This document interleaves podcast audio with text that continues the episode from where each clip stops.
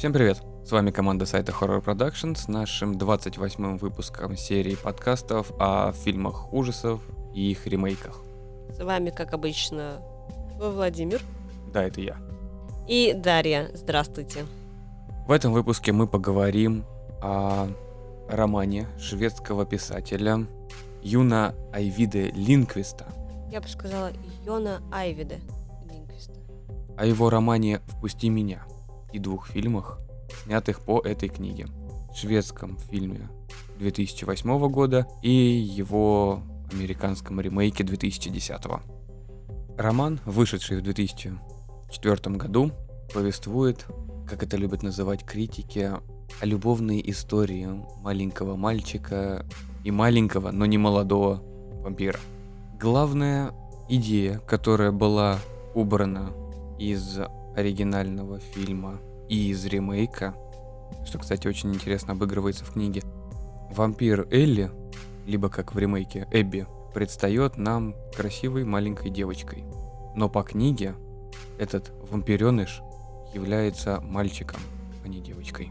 Такой серьезный сюжетный ход опускают в обоих фильмах. В нынешних реалиях, если бы этот фильм снимали в 2021 году, то на этом бы сделали акцент. Я думаю, не так, чтобы акцент, но большую часть все равно опустили, потому что слишком жестко все это сделано. Да, вампир становится вампиром путем, путем продажи на аукционе, где человек, который его купил, с упоением отрезает ему гениталии и выпивает кровь.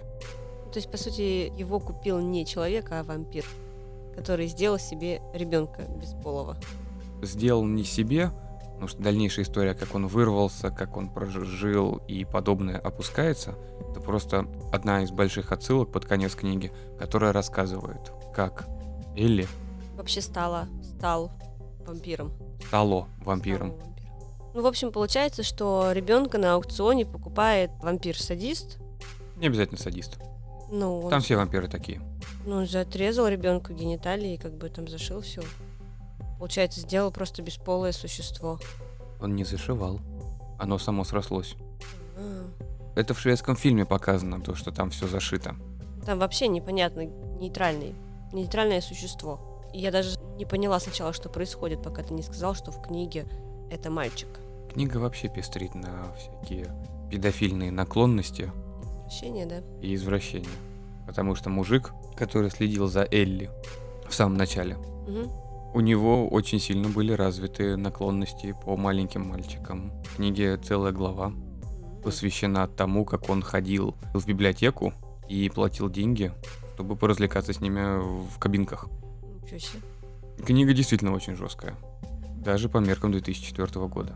И поэтому то, что фильмы называют романтичной любовной историей о вампирах, я бы так не сказал. Фильмы действительно такие, они даже не страшные, это даже не фильм ужасов, это больше действительно драма какая-то подростковая. А вот книга, наверное, это какой-то трэш. Надо бы ее прочитать.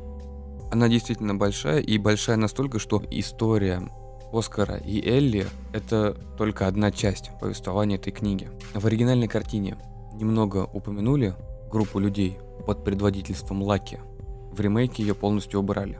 И вот эта вот группа, которой присутствовал и Томми, который продавал награбленное из магазинов Оскару за минимальные деньги. Когда его отчим работал в полиции, он знал, как можно совершенно спокойно ограбить магазин. И Лаки.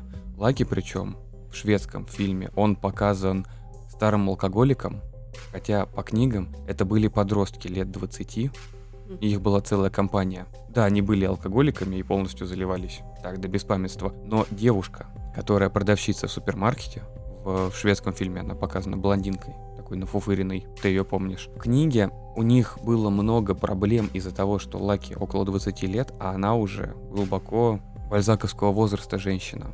И они не могли найти вот свои пути соприкосновения.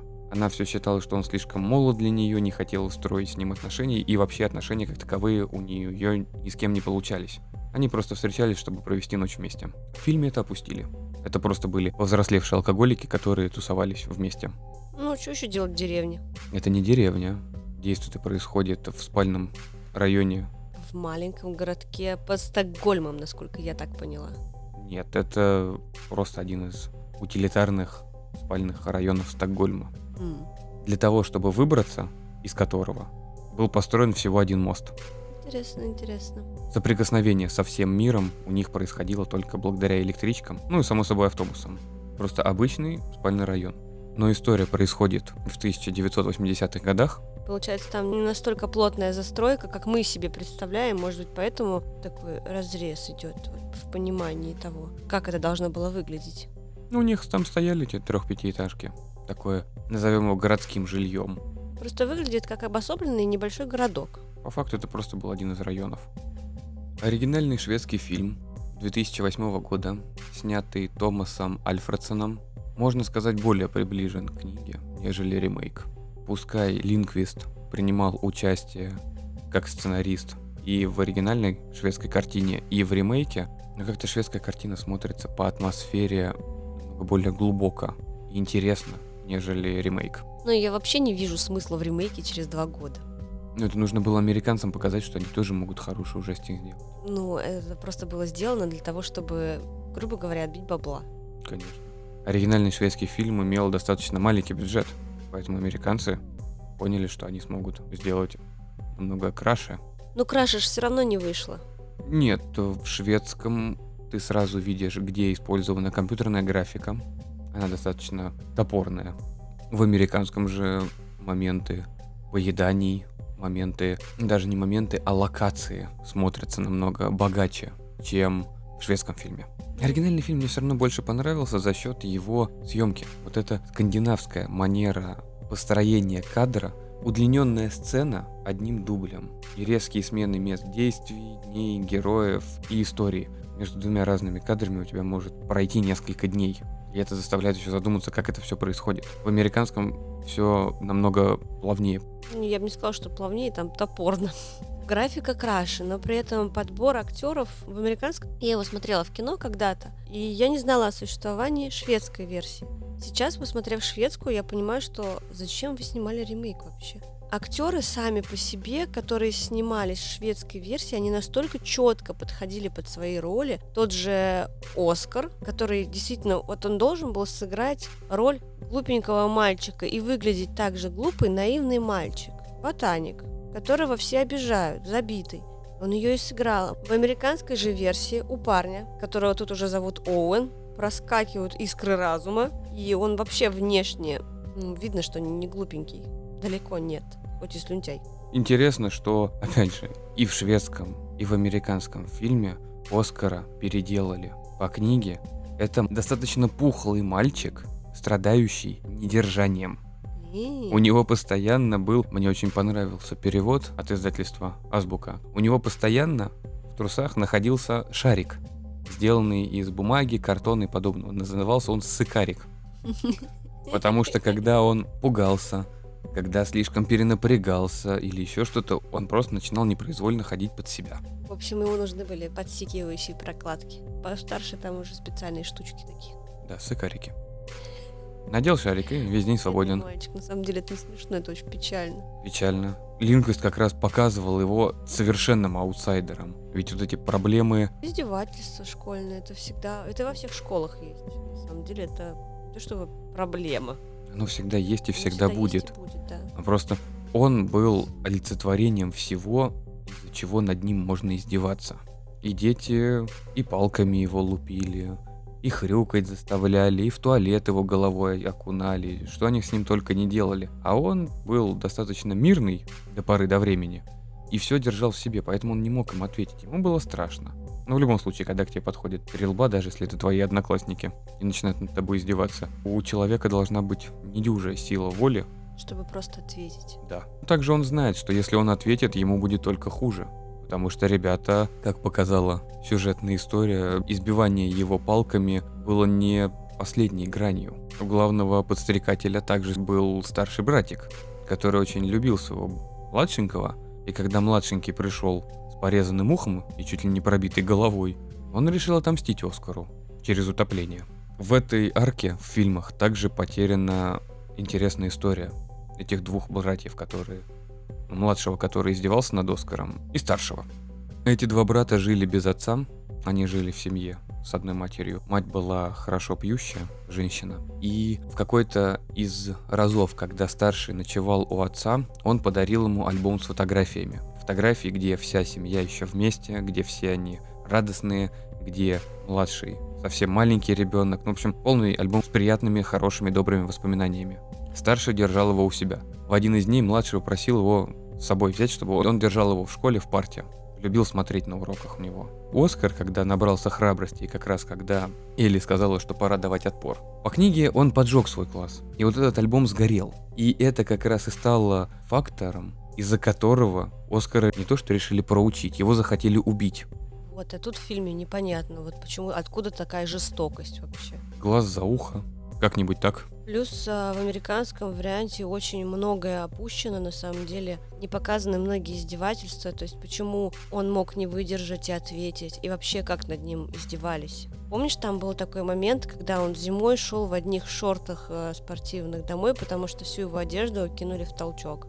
Я не знаю, как это назвать. Ты когда видишь этот кадр, ты прям чувствуешь боль, какую испытывает ребенок в тот момент, что ему приходится в школе переживать. В американском варианте просто такого нету. Ну, побили, ну и подрались, ну и что дальше-то? А там за счет э, передачи такой картинки достаточно спокойный. Просто ребенок идет в сапогах и в шортах по улице зимой пакетом мусора, в котором его мокрые вещи, и ты прям чувствуешь, как ему больно, как ему страшно, как ему обидно за то, что с ним так обходится. Издевательство над Оскаром и сподвигли его Ответить. Ну, сподвигла его, скорее всего, Элли. У него существовали маньяческие наклонности. Тогда, когда он не мог ответить ребятам в школе, он украл ножик в магазине перочинный и ходил в лес, бил дерево. Я не скажу тебе, что это наклонности какие-то, это просто он свой негатив так выражал. Он как бы не то чтобы тренировался, ему надо было куда-то это выплеснуть, иначе бы он сошел с ума. Это очень тяжело, когда ребенок подвергается издевательствам в школе. Вот чтобы человек успокоился, чтобы отпустить ситуацию, ему надо было представить, что он отомстил за то, что над ним поиздевались. Вот и все. В оригинальном фильме и в ремейке очень сложно представить и ощутить полную бедность Оскара. Потому что его семья была достаточно бедной. Маме приходилось работать на двух работах. И каждые выходные он также ходил, раздавал листовки, запихивал их в почтовые ящики. Вот это были его карманные деньги.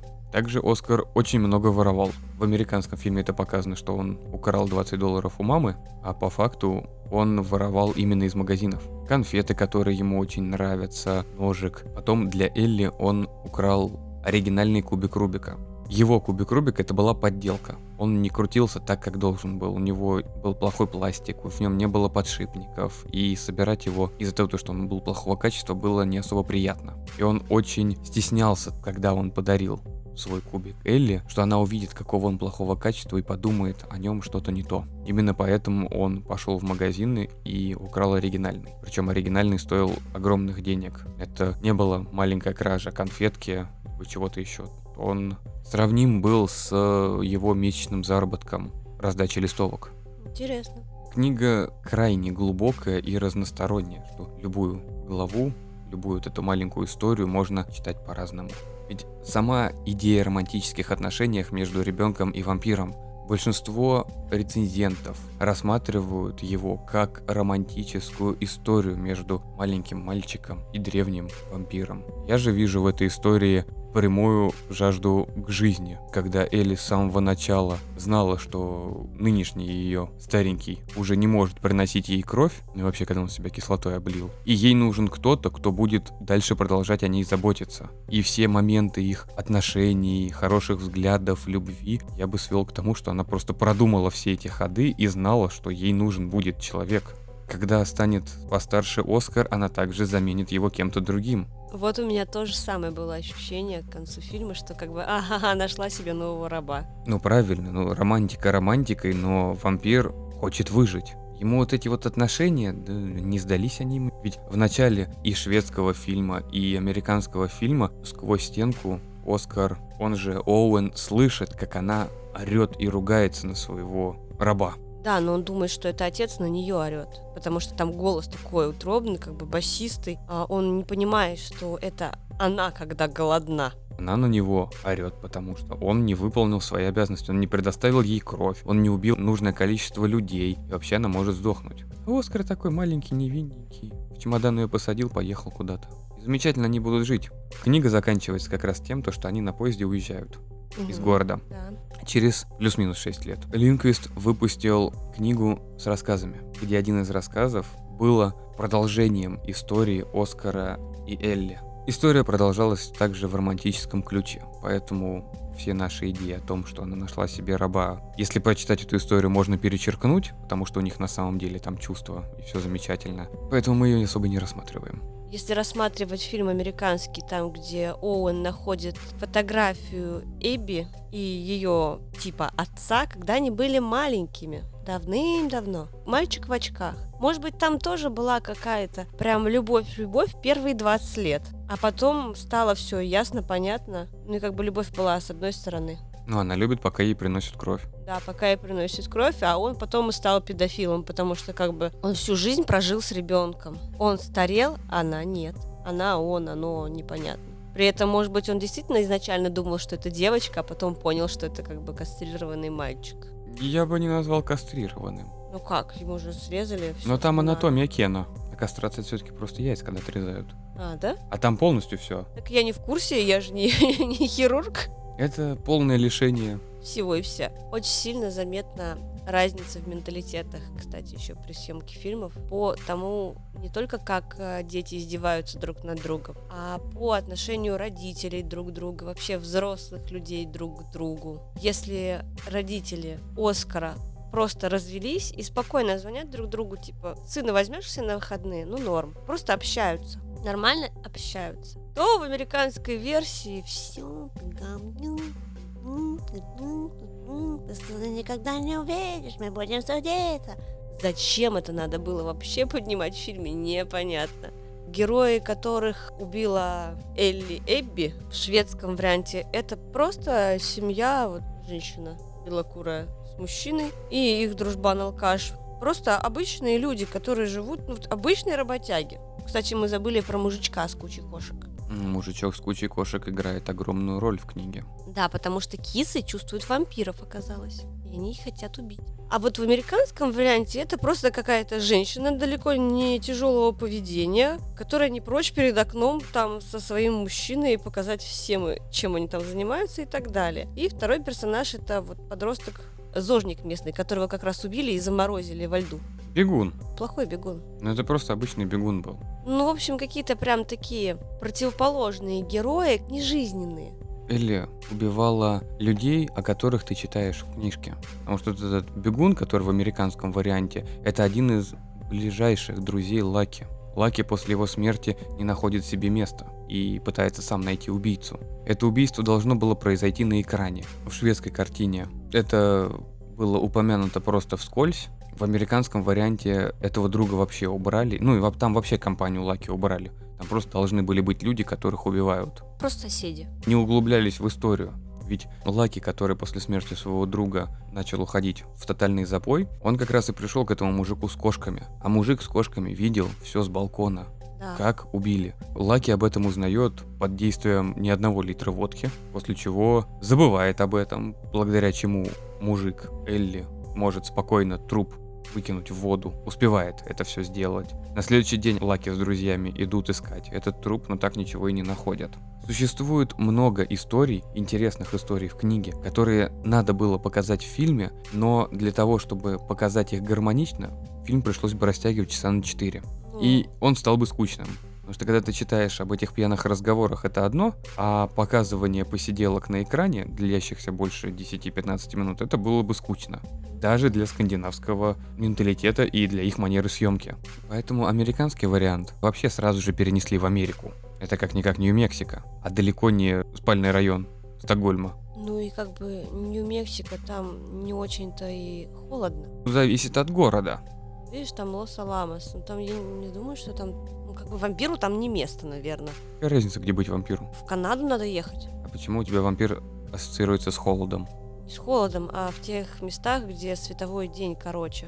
Так а уж А можно там- в Антарктиду сразу. Ну вот, а там, где световой день короче, там холодно, как правило. В Нью-Мексико тоже есть снег.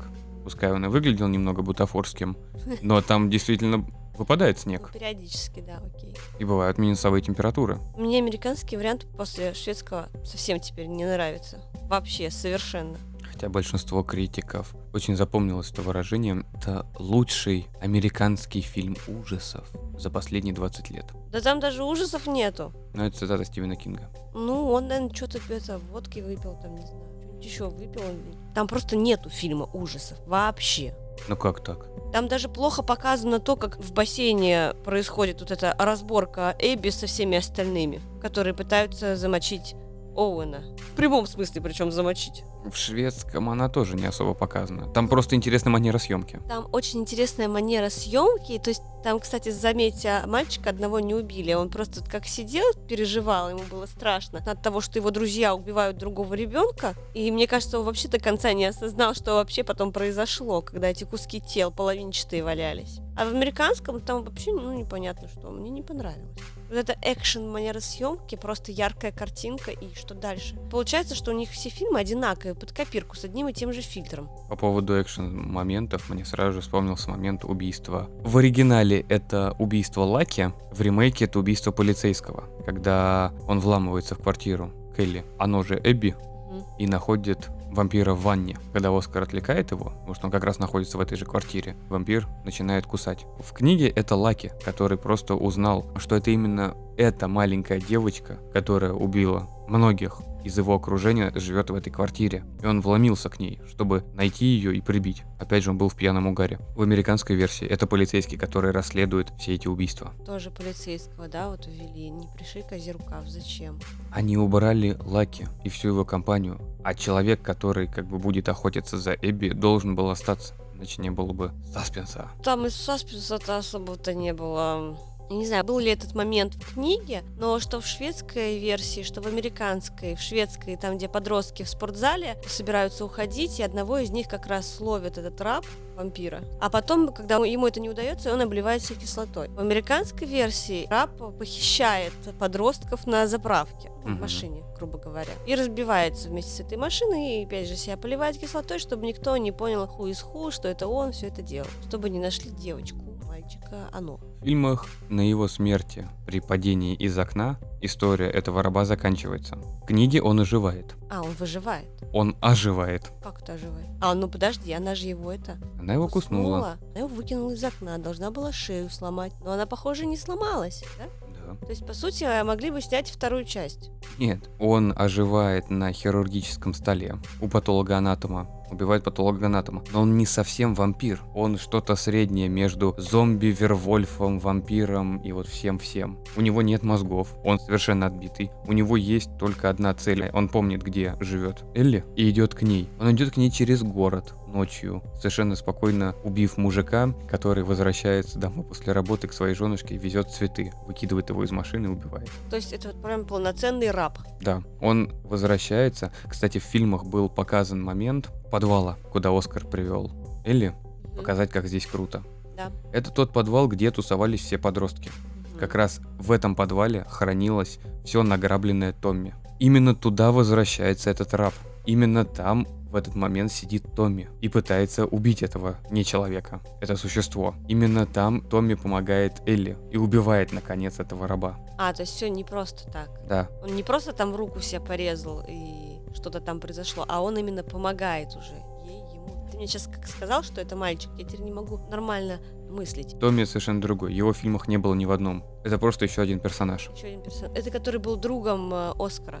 Это был старшеклассник, который хорошо относился к Оскару. Он не видел в нем отшельника. Он совершенно спокойно, но опять же, когда был один, он с ним общался, он продал ему ворованный кассетник за какие-то минимальные денежки. Причем даже не продал, а в рассрочку дал. Потому что он видел, что Оскару нравится музыка. Какая-то добрая часть в нем была по отношению к Оскару. За всю книгу он ему ничего плохого не сделал. Ну, хоть кто-то. Но так и умер в этом подвале. Ну, что поделать. «Впусти меня» эти два фильма, между собой их сравнивать сложно, поэтому сравнение происходит в большинстве случаев с книгой.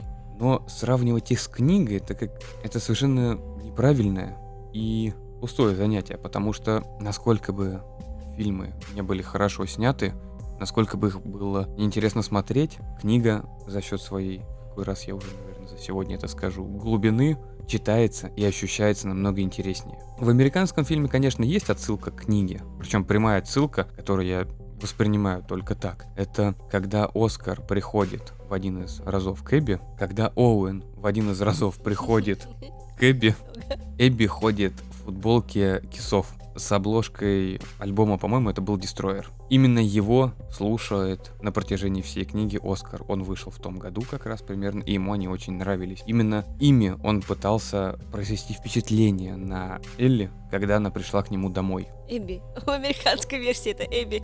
Но я сейчас говорил про книгу. Следовательно, это Оскар и Элли. Окей. Причем, чтобы было понятно, Элли — это Эллиот. В девичестве. В мальчишестве. Сложно назвать оба этих фильма фильмами ужасов. То, что они сняты по тематике вампиров и что в них присутствует маленький вампир, не делает их ужастиком. Так же, как и убийства, которые происходят в фильме, не делают его ужастиком. Просто стандартный триллер. Более того, я считаю, что ремейк здесь бессмысленен. Его вообще не надо было снимать просто-напросто. С ремейком интересная тема для переписания сценария под американский манер также пригласили Линквиста. И когда он подписал контракт, ну, фильм уже сняли, все было хорошо, он радостный, дает интервью, что все замечательно. После этого компания анонсирует четырехсерийный комикс-приквел к истории Эбби и ее раба. На что Линквист очень удивлен, и ему не нравится, что это делают. Он к этому отношения не имеет. Но когда он подписал контракт, оказалось, что он отдал права именно на Оуэна и Эбби. На идею. На идею этих, этих вампиров. персона- персонажей. Да. И поэтому появившийся комикс он бойкотировал и призывал всех своих фанатов его бойкотировать. Эти четыре выпуска были попыткой рассказать небольшую предысторию Эбби, предысторию этого ее раба, как он был маленьким и стал взрослее. И заканчивался комикс именно на том, как они переезжают в квартиру рядом с Оскаром. Но по факту заканчивается на том, на чем начинается фильм. Я вообще считаю, что надо было оставить вот сам фильм, единственный в своем роде, то есть книга шведская, и фильм должен быть э, с тем менталитетом, с тем шведским шармом, что ли, снят. Все, дальше не надо было продолжать. Зачем дальше вот это портить? Зачем делать эти франшизы бесконечные, многосерийные? У вас и так их дофигища. Зачем вы это делаете? Ну, как бы там ни было, американский фильм снят хорошо. Он Его снят тоже хорошо. красиво смотреть. Ну, красиво смотреть, а что дальше? А для чего еще тебе фильм? Ну, чтобы что-то почувствовать, чтобы какая-то хотя бы мораль была. Мораль была. Девочка-вампир всех убила ради своего суженого. Где мораль? Не надо издеваться над мальчиками в школе. Тогда тебя убьет девочка-вампир. Да, но это же не подростковая американская комедия, когда аутсайдер потом внезапно начинает встречаться с самой популярной девочкой в школе, и у них все замечательно. Но в итоге это стало просто подростковой американской драмой. Ну, сумерки же пошли. Сумерки там другое дело, ты что? А там любовь, Там большие любовь чувства. морков, да. Простите. Вот они как раз на сагу и пошли, а это не сага. Называется сага, а на самом деле не сага. Не, ну там еще был рассказик финал, а еще был маленький рассказик, который просто во вселенной. Так ничего ж дальше не сняли. А могли бы, и, наверное, хотели. Но потом поняли, что нет.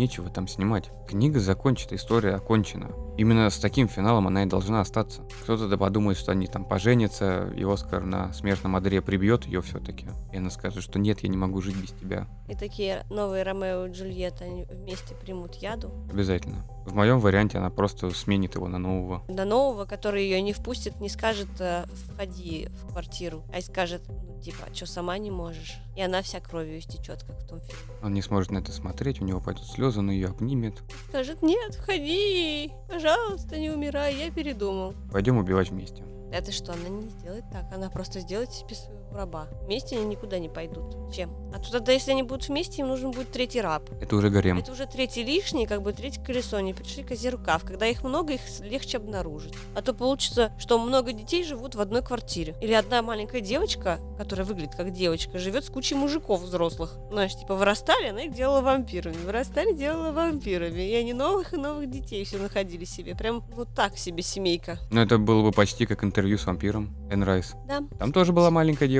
и два мужика. Видимо, поэтому продолжать не стали. Подумали, что будет слишком похоже. Обвинят в плагиате. Убийств в фильме как таковых не было. Хочется упомянуть только самовозгорание. Причем самовозгорание именно в шведском фильме. Да. Оно настолько красиво снято, ради этого момента стоит смотреть весь фильм. не только красиво снято. Там женщина сама осознала, что она как бы уже вампир, когда она дома открывает шторку и понимает, что ее солнце обжигает, ее госпитализируют. Потом она понимает, что она становится вампиром, потому что в ней просыпается жажда крови, и она хочет своего лаки слопать. Она просто просит медсестру одернуть штору. Просто откройте шторы, и самовоспламеняется. Как бы такое самопожертвование происходит. А в американском, ну что, там просто шторы открыли, она вообще не в курсе была, что она сгореть может. Два притопа, три прихлопа, все, нету ее. Ну и медсестра немного погорела. Ну не немного, по-моему, там сильно, по-моему, она вместе с Не, не полностью, там только рука загорелась. Ее потушили. А в ремейке из красивых убийств даже не знаю. Нет ничего красивого. Ну, бегуна, как она по нему прыгала, скакала и от стены к стене била. Я, насколько понимаю, в книге там убийств было раз в 10 больше, да? То есть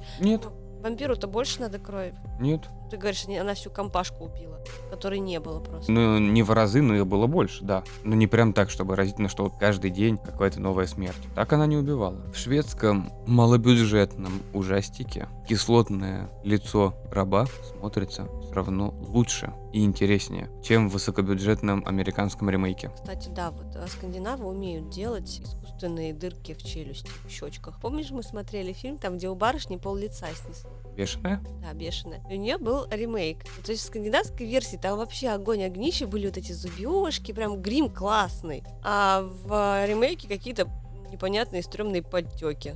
Дырку не прожгло. Скандинавы знают Толк в дырках. толк в кислоте. Погода холодная, зимы морозные, надо же чем-то отогреваться. С ума сошел, Вов. Она разъедает же все насквозь. А это когда уже совсем не хватает Знаешь, что денег. если серную кислоту концентрированную на стол капнуть, концентрированную, просто капелька маленькая, она дырку прожжет за 5 сек Где? в столе. Неинтересно. А если на тебя и капнуть? Да я помру сразу. Ты чё? От болевого шока? Только. Она распространяется, она будет растворяться в моем организме будет менее концентрированной становиться, но не, не менее опасной. Она даже если мало концентрированная, она прожигает. Кожу-то точно. Короче, одна капля и все. Подводя итог под обсуждение данных фильмов, наверное, стоит посмотреть оба. Хотя бы для того, чтобы сравнить менталитет, как ты правильно сказала, и отношения. Заранее, конечно, стоит прочитать книжку, тогда будет интереснее смотреть на все эти сюжетные перипетии, вычеркнутые, либо добавленные в фильм. Но фильмы не настолько длинные и не настолько страшные, поэтому смотреть их можно в любом составе. А мне они показались нереально долгие. Они были настолько скучные, особенно ремейк. Ремейк еще более живо смотрится и снят, чем скандинавский. Ну, я люблю скандинавские. Они, если и затянуты, то хотя бы красиво затянуты. Я же говорю, у них есть какой-то шарм, который притягивает. Бывают скандинавские сериалы, которые ни о чем вообще, но ты почему-то их смотришь. Потому что времени много, и смотреть что-то нужно на фоне. Ты их не смотришь. Смотрю, там свитерочки у них классные. Каждый по пять штук. Тебе все равно, о чем сериал, тебе главное, в каком свитере они ходят.